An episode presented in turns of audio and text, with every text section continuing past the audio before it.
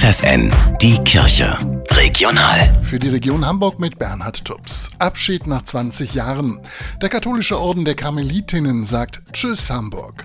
Das Kloster in Hamburg-Finkenwerder war ein gefragter Zufluchtsort für Gäste, die Stille und Abstand vom Alltag suchten.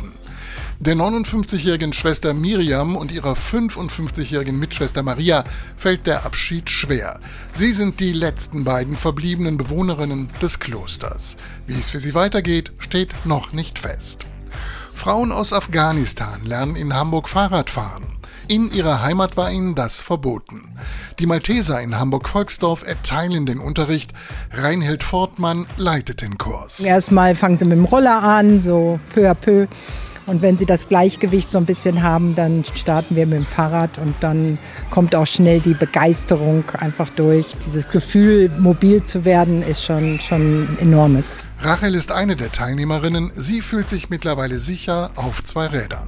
Drei Monate ich äh, Fahrradfahrerin, sehr glücklich hier. Die CI-4 kreuzt als Rettungsschiff auf dem Mittelmeer und nimmt schiffbrüchige Menschen auf der Flucht an Bord. 1600 Menschen konnten so bisher gerettet werden.